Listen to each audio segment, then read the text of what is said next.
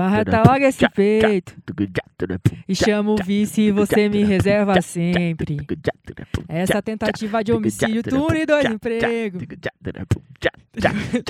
Me leva rela. Somente possível, sinta a janela cheia de adesivo. Tentando ter paz no treteiro impossível, me julga e dá sentença. E com uma fase de amor, chega. Beleza, galera, a partir de agora está muito valendo redesenhando o podcast, episódio sobre ele mesmo, Jefferson Ricardo da Silva, de Taboão da Serra, nascido em 22 de julho de 1989, com 31 anos, vulgo Rico da Laçã. É uma honra falar desse artista, cara. Esperei muito tempo por esse episódio, estou animadíssima. Tá mesmo, muito animado. Cara, ele é um cara muito significante pra minha vida, assim, como um todo, mas pra sua deve ser muito mais, né? Demais. É uma figura negra e que faz parte do movimento LGBT dentro do rap e tão atual, assim, uma figura viva, uma figura presente, uma figura brasileira, o Rico para mim foi novo. Foi a primeira pessoa que eu vi e me senti muito mais parte do rap a partir dele. Eu fui pesquisar um pouco sobre ele, né? E Dalaçã é um acrônimo da frase disponho armas libertárias e sonhos antes mutilados. Começa aí já, né? Já começa como? Nossa, cara, é, é muito louco porque você faz uma reflexão gigantesca sobre o artista, tá ligado? Sobre o trabalho que ele tem, sobre as significações dele. E aí, quando você vai voltar para trás, que é entender o que significa o nome dele, Já tipo, tá já é o resumo tudo de isso. tudo, entendeu? Tipo, é, é, você olha assim e fala: caralho, o cara não perdeu ali em nenhum momento, né, mano? Exatamente. Não mentiu nem no nome.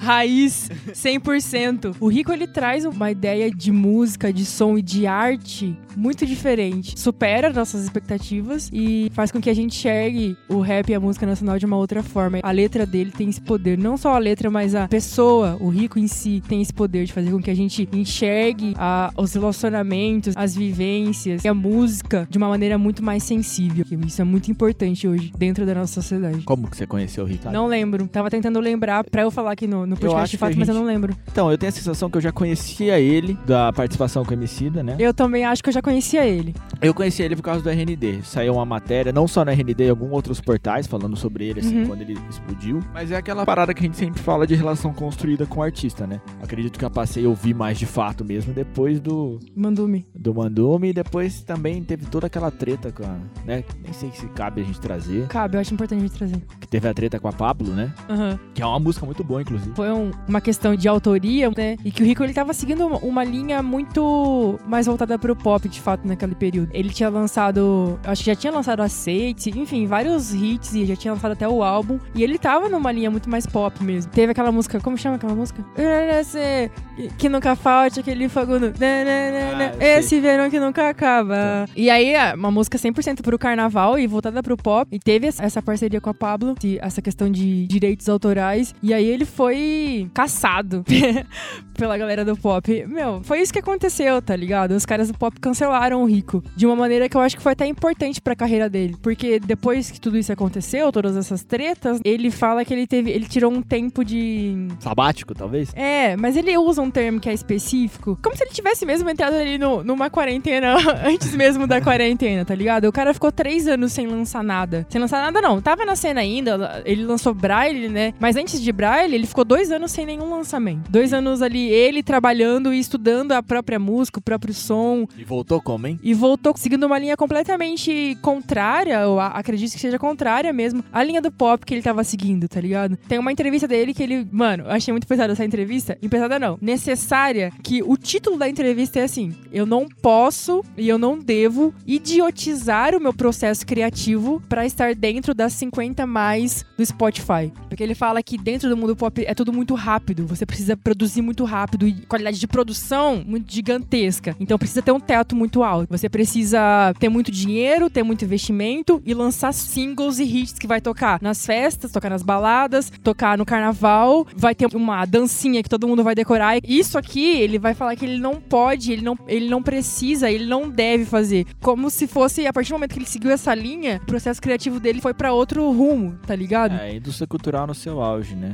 Exatamente. seu- sua volúpia. É, Enfim, a indústria cultural agindo da forma mais Exige agressiva isso, possível. né? Exige. E isso tá muito presente em, em estilos mainstream, né? Desde o sertanejo até o próprio Uhum, funk, uhum. que tem hits, tem prazo de validade, né? E até mesmo dentro do pop, né? A- Brasileiro, enfim, internacional. Eu acredito que é uma escolha muito significativa pra vida do artista. É, encontrar esse meio termo entre ganhar muito dinheiro ou construir coisas Nossa. atemporais, Sim, entendeu? sim. Porque nem sempre você consegue ser significativo e atemporal ao mesmo tempo. Ah, não, significativo e atemporal, lógico que tá diretamente relacionado. O que eu quero dizer é, você emplacar um hit e você ser atemporal nem sempre tá ligado. Por mais que a gente considere Braille um hit, pô, pra gente é muito significativo essa música. E é atemporal. Pra você mais do que, do que pra mim, ela é muito atemporal, só que ela é injustiçada. Pra mim, eu acho que Braille devia tocar nas. As pessoas deviam ouvir o Braille do mesmo tanto que escutam é, Olho de Tigre, tá Uhum. ligado? Porque, assim, Olho de Tigre é um resumo muito bem feito de uma ideia de- sobre racismo, tá ligado? E,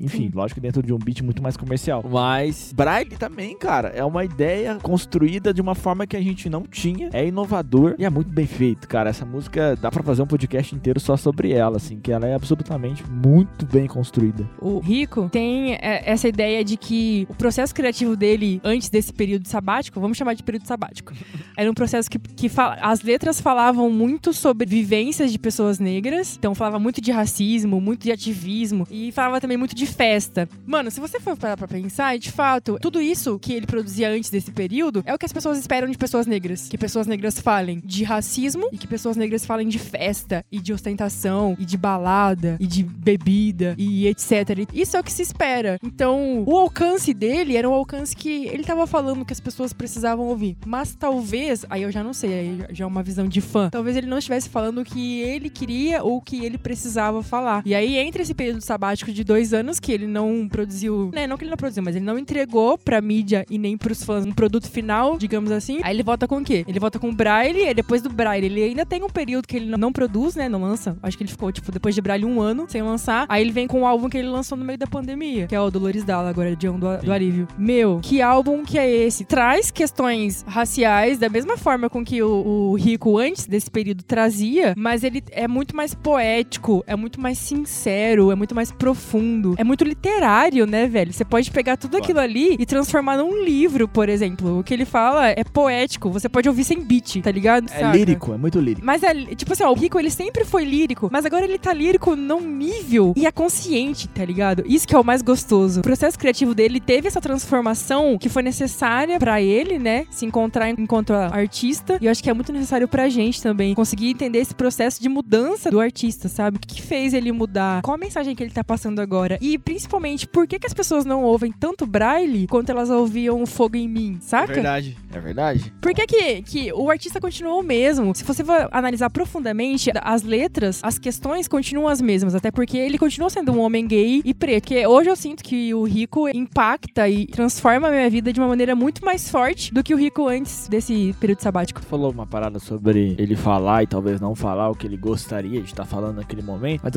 acredito que às vezes nem é sobre isso. É sobre. Você fala o que você gostaria de falar, acho que o tempo todo, principalmente pra um artista. Sim. Eu acho que pesa nesses momentos é como a energia que você recebe de volta, né?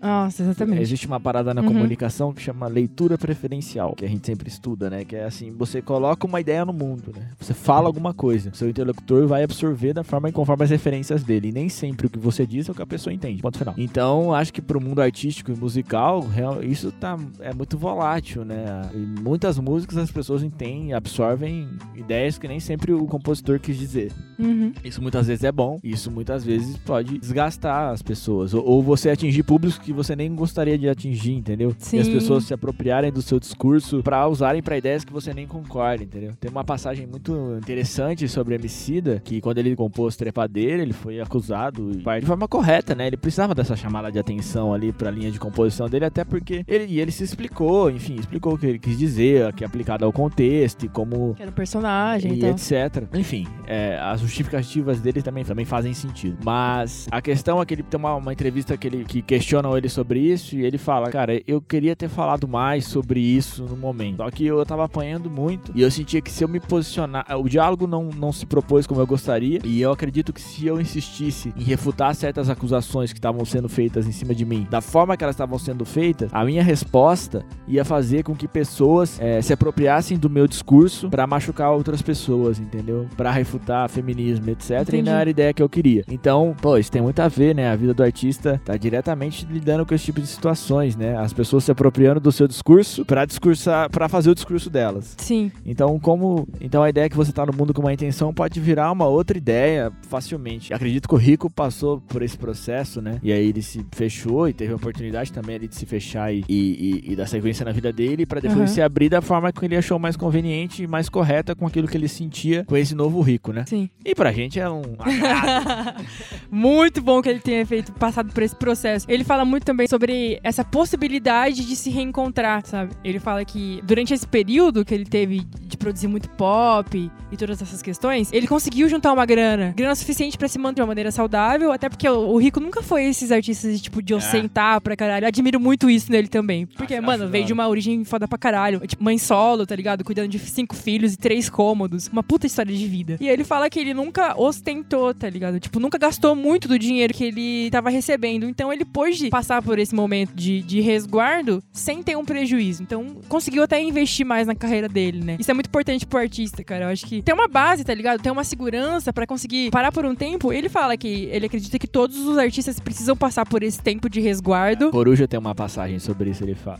acho que em Poetas no Topo mesmo. Ele fala: fiquei dois anos é, parado para voltar cinco à frente. É isso, né? Cinco anos à frente. É. É isso. Acho que essa ideia é muito boa, assim. Não, não, não que eu acho que essa ideia é muito boa, mas. É, muito, é muito corajosa. É, uma ideia muito auto, corajosa. Auto, essa autocrítica é válida pra que se você tem a oportunidade, entendeu? Porque às vezes a, gente, a, a, mídia e a imprensa e a cena mesmo tem uma cobrança muito forte em cima do artista, esperando que ele produza muito o tempo todo. Que como se ele não precisasse e não pudesse se resguardar um tempo para se reconectar. Porque eu acredito que o que faz com que a gente se conecte com o artista é ele ser real. E a partir do momento que a gente só cobra produções dele, a gente coloca ele num, num ponto de que ele não é real. Eu vejo a, a, produção dele e a carreira dele desse jeito. Ele chegou num ponto que as pessoas já estavam, tipo, só esperando uma coisa dele, que era hit pra carnaval e música que falasse de racismo e de festa. Aí ele vem com, com esse último álbum, ele até falou, mano, ele falou assim, é, é interessante que o Dolores Dalla, Guardião do Alívio, tenha sido lançado em 2020, porque o que as pessoas esperavam de um EP do Rico era um EP que tocasse em balada, tá ligado? Aí ele vem com o Dolores Dalla, Guardião do Alívio, e não é um EP pra trocar em festa, é um EP lírico, é pra... Ok, óbvio, eu ia amar se tocasse Braille mudou como numa festa, tá ligado? Mas sou eu, porque eu sou fã do Rico. Mas é um EP pra se refletir mesmo, tem uma história contando ali. São interlúdios incríveis que tem ali dentro daquele álbum, daquele EP. É, é tão curto, tipo, tem menos de 15 minutos, mas me tocou de uma maneira que eu consigo ouvir 5, 6 vezes, tipo, todos os dias, tá ligado? É, a escolha de ser atemporal, né? E acredito que as produções dele tenham sido assim. E é muito importante ler isso de um cara preto que veio de uma comunidade e que é gay. Para mim, isso foi uma representatividade única. Sei lá, meu, às vezes eu só sinto que o rico surgiu e me abraçou. Sei lá, porque tem vários estereótipos que surgem acerca da mulher lésbica. O rico, ele surge trazendo a sensibilidade que as pessoas que estão dentro do rap precisam entender como funciona a comunidade LGBT. E precisam entender porque agora tem pessoas que estão ocupando espaços que exigem que vocês, que são homofóbicos, agora vocês precisam entender porque a cena está sendo ocupada por essas pessoas. E de fato abriu porta para outros artistas Puta também. que pariu. Né? Ele abriu muita porta, cara, quebrada aqui e veio uma galera depois dele ali. Não que ele tenha abrido a porta para essas pessoas, mas ele mostrou que é possível uhum. e a uhum. cena já tava preparada para absorver. E que não, não é recente, né? E é muito louco isso. Mano, cara. tem uma parada do Rico que ele passou um, um período fora do, do, Brasil, né? E aí, ele fora do Brasil, ele teve contato com esse rap queer. Tinham baladas e eventos gigantescos que eram próprios para pessoas pretas, que eram eventos de rap, que eram para pessoas pretas e parte da comunidade. Aí, mano, ele veio com essa ideia pra cá. Ele conseguiu entender que aqui no Brasil as coisas funcionavam diferente, tá ligado? Não dá pra seguir a mesma linha. E aí ele disse que começou a absorver coisas do Brasil. Eu acho que foi nesse processo que a linha de produção dele, de criação, na verdade, dele mudou, sabe? De colocar muito mais o Brasil dentro da, das linhas. Eu acho isso muito interessante. Tem um, um interlúdio dentro do Dolores Dalla que chama Circular 3, que é a mãe dele no ponto de ônibus conversando sobre circular que tá pra vir, mano, é incrível. E é tão brasileiro, e é tão bonito, e é tão real, saca? E esses interludes são tão pensados. O Rico mesmo vai falar que esses interludes são, são calculados e colocados em momentos específicos do EP, porque vai ter a parte 2 do EP, né? E os interludes eles vão se conectar, e eu acho isso muito incrível. Só aproveitando que eu falei de parte 2, aí eu lembrei que Braille, que eu acredito que seja desse último EP que ele lançou, é a música que teve mais alcance até agora, né? Braille, obviamente, todo mundo sabe. Espero que todo mundo saiba que trata-se de, de uma relação interracial, um tanto quanto abusiva, no caso. Tem todas as problemáticas de uma relação interracial. Mas aí ele vem com Mudou Como, que é uma continuidade de Braille. E ele deixa isso muito claro. Braille e Mudou Como são histórias que são contadas e que têm laços entre elas e que são continuidades, mas essa história ainda não acabou. Então eu acho muito interessante isso, mano. Foda. Porque é muito bem pensado. Eu, eu acho Mano. muito louco. Eu, como alguém que viveu essa parada do rap aí, vive até hoje, né? Muito intensamente. Eu admiro muito esses caras, da forma que. É muito. É, você tá expondo, entendeu? Ao mesmo tempo que Uhum. você não tá, beleza, você não sabe quem que é a pessoa, você não sabe pra quem que ele tá cantando isso, etc. Beleza. Sim. Mas ele sabe, entendeu? E, E as pessoas ao redor dele sabem. Uhum. Então, pro artista se colocar dessa forma, é, mano, é um movimento de entrega. De entrega pra aquilo que você acredita, de entrega pra sua arte, de entrega pra tudo, entendeu? É uma entrega muito grande. E, pô, fantástico, né? Obras genuínas.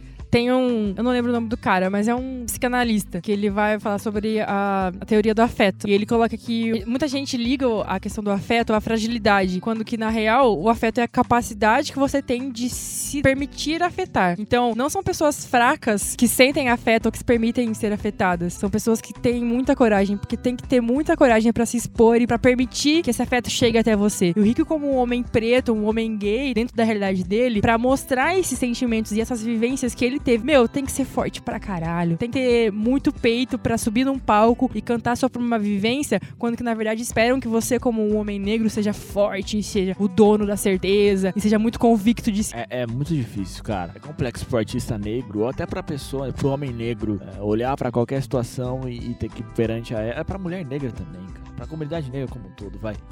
É, olhar pra qualquer situação e falar, cara, beleza, eu tô cansado, eu tô inseguro, eu tô, eu tô triste, entende? É, por mais que as pessoas saibam que a gente se sente dessa forma, ataquem a nossa autoestima o tempo todo, a, gente passa por aquele processo de negação que a gente não pode assumir, entende? Uhum. Que a gente não pode é, olhar pra situações e fraquejar diante delas, entendeu? Por mais que em alguns momentos a gente já esteja fraco, por mais que em alguns momentos a gente esteja passado ou passando por relacionamentos abusivos, como o que o Rico relata e, e que isso é, reflete na sua vida, na sua saúde, etc. Uhum. Então, pra gente é muito importante ter isso escrito, né? Acho que Bra Braille toca tanto a gente assim, porque é uma identidade muito próxima, Sim, né? Braille fala de afeto e de pessoas que são afetadas. E mudou como vem nessa mesma linha. Porque a gente sente uma pitadinha de relacionamento abusivo dentro de Braille, mas é, é tão romântico É. que às vezes a gente só tenta acreditar na possibilidade desse amor dar certo. Aí quando ele entra com o Mudou Como, ele vai falar: Meu, sabe aquele relacionamento abusivo de Braille? Não deu certo. Uma, uma das passagens favoritas que eu, de Braille, dentro de todas, uma que ah, tem aquela que é a maior delas que você até já recitou aqui em outro, outro episódio, mas tem aquela passagem que ele fala assim: mil tretas de Insta, mil garotos brancos que curtem Ocean Frank, sou mais você com o bumbum da minha coxa embalando esse funk. É- não é exatamente isso, mas é próximo disso. E cara, essa passagem é, é muito, tipo assim, ela retrata uma parte do relacionamento interracial de uma forma é, muito doida, né? Que você parar pra pensar, tipo assim, é, são pessoas brancas que acham que pode opinar sobre a sua cultura porque elas consomem, tipo o Frank Ocean, no caso ali, né? Que, tipo, e na comunidade LGBTQ, o, o Frank Ocean, ele é muito ouvido, né? Porque ele é da comunidade também, como um todo. E é um artista incrível, fantástico, enfim. E mais do que isso, ele fala, pera, cara, tipo, tretas de Insta, Uhum. e os garotos brancos que acham que podem opinar sobre Aham. assuntos que eles acham que eles entendem. E aí ele traz pra realidade dele, cara, eu sou mais nós dois aqui e embalando esse funk, que é uma parada periférica e muito mais negra e etc. Tipo, ele traz pra realidade dele a parada. Então, é passagem que nem tem aquele peso todo, não tem uma, não é uma- bem uma punchline, mas ela me faz muito refletir sobre coisas que eu já vivi, entendeu? Tipo assim, tretas de Insta é coisa de branco, tá ligado? Tipo, Sim. é, brancos achando que podem opinar, porque eles ouvem Frank Ocean e acham que dominam a cultura é, R&B, domi- dominam sobre a cultura é, do rap, etc. E o mais louco é que dentro de um relacionamento interracial, muitas vezes existe a possibilidade da pessoa branca querer se meter dentro dessas tretas e falar que sabe das coisas porque namora uma pessoa negra, tá ligado? Exatamente. Aí ele coloca, meu, pelo amor de Deus, esquece todas essas merdas e só vamos É. ouvir um funk e transar, tá ligado? É, mano, muito louco. É muito louco. É, E tem uma parte dessa música que eu gosto muito também, que é quando ele fala, como que é mesmo? Ah, do pão sem glúten, que grudou na, na frigideira. Ai, que puta, eu digo que é a última, janela aberta, choveu no meu boot. É tipo assim, ó, mano, é, é um- uma parte muito pequena, mas que mostra uma realidade nossa que a gente passa, tá ligado? Durante o dia a dia, e que pra uma pessoa branca não faz parte da realidade, tá ligado? Sei lá, mano, se chover, sua mãe vai lá fechar a sua janela. Sua frigideira não é aquela antiaderente e pá. E aí você imagina toda essa realidade acontecendo uma pessoa branca do seu lado. É muito difícil ter, tipo, existir esse contraste e ter um entendimento de ambas as partes. E ele coloca isso de uma maneira tão suave, sabe? É, até a parada do borderline que ele traz, né? Tipo, que, enfim. Eu vou bater nessa tecla do EP, que é curto, é um EP que vale muito a pena ouvir, e principalmente de Mudou Como. Porque tira essa romantização, traz uma parte que é muito mais crítica dessa relação interracial e que precisa ser discutida, que a gente precisa entender. As pessoas precisam ouvir Mudou Como, porque tem uma qualidade lírica tão boa quanto, se não superior, eu como fã arrisco dizer, a Braille, e que traz uma mensagem que a gente precisa ouvir e precisa refletir sobre, cara. Enfim, é só isso. Vocês precisam ouvir o EP do, do, do Rico EP. e precisam ouvir Mudou Como com carinho e com atenção, tanto quanto vocês deram pra Braille, porque é muito fácil romantizar, mas a gente precisa problematizar essas relações também. É, eu acho que mais do que isso, é, tanto em Braille quanto na sequência do EP ali, é, a ilustração tá nos detalhes, né? Uhum. Tá dele falar, tipo, ah, mudou como, com o fone, desse fone de ouvido, etc. Tipo, detalhes que acontecem nas nossas relações. E a gente, muito, por muitas vezes, acha que elas são exclusivas da nossa relação, mas aí ele vem ilustra e fala, "Ah, gente, acontece, isso é um padrão de relacionamento Sim. abusivo, então olhe pra isso e, e supere isso. No mínimo, nem, assim, nem supere, né? Porque ele, ele nem acaba falando, beleza, eu superei. Ele fala, Não, reflita sobre isso. Ele fala, amo pra caralho, amo. É Mas isso, é, não deixa Mais de alguma problematizar. coisa? Deixa eu pensar. Não, eu tenho que agradecer a figura do Rico dentro da cena do rap, dentro da cena musical. Agradecer todo esse momento sabático que a gente chamou, que ele teve, que foi importante pro Rico voltar como ele voltou. É o maior EP do ano pra mim. Entender ele como artista, como profissional, como pessoa que passou por tudo que ele passou, que ocupou os lugares que ele ocupou e que tá aonde ele tá agora, faz com que as coisas façam sentido na minha cabeça, sabe? Faz com que a gente não desista e que a gente saiba que existem pessoas como a gente e que são sensíveis e que estão passando isso pra frente. Então que a gente possa tomar o Rico como exemplo também e começar a se permitir ser mais sensível, entender a sensibilidade como uma força e não como uma fraqueza. O Rico coloca muito isso nas letras e é importante a gente levar pra nossa vida. Pode falar. Mais do que isso, entender é, o que tá se passando, né? E que em alguns momentos a gente precisa se cuidar e que a gente pode se expressar da forma que a gente quiser se expressar. Exatamente. E olhar para situações que acontecem no nosso dia a dia e falar sobre elas da, forma, da melhor forma possível e refletir nos detalhes Sim. das coisas que acontecem no nosso dia a dia e principalmente dos nossos relacionamentos. Muito obrigado, Rico Darasan. Mano, o Rico tem essa, né? Outra fita. Ele traz a, a visão de, de Love Song completamente diferente do que a gente tinha visto. Não é, mano?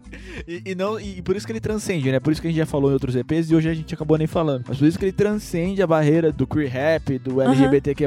Ele é um dos melhores letristas do Brasil, assim, de qualquer segmento e gênero musical. Acredito que o Rico tenha iniciado e esteja traçando uma nova linha. Tipo, que não tem uma pessoa que a gente pode comparar com ele antes dele. Não existe. Ah, isso é fato. Pra mim isso é fato. Não tem. Tem. Tipo assim, ó, ah, o Rico segue a mesma linha que fulano de tal em 1800 e bolinha. Não. O Rico é novo. Ele É tá novo. criando um- uma nova linha, uma- um novo segmento e que a gente tem que, tem que olhar pra ele com carinho, com atenção e com a visibilidade que ele merece ter. Não, lógico. E rola uma antropofagia de Prince, de outros músicos e rappers, lógico que rola. Mas o cara é único demais. E pra gente, como brasileiro, é uma honra poder ter um artista Exatamente. com essa complexidade Sim. e colocando os trabalhos que ele tem colocado na rua da forma que ele tem colocado. Então é isso. Muito obrigada, Rico, por tudo. Vou te mandar esse EP, espero que você ouça.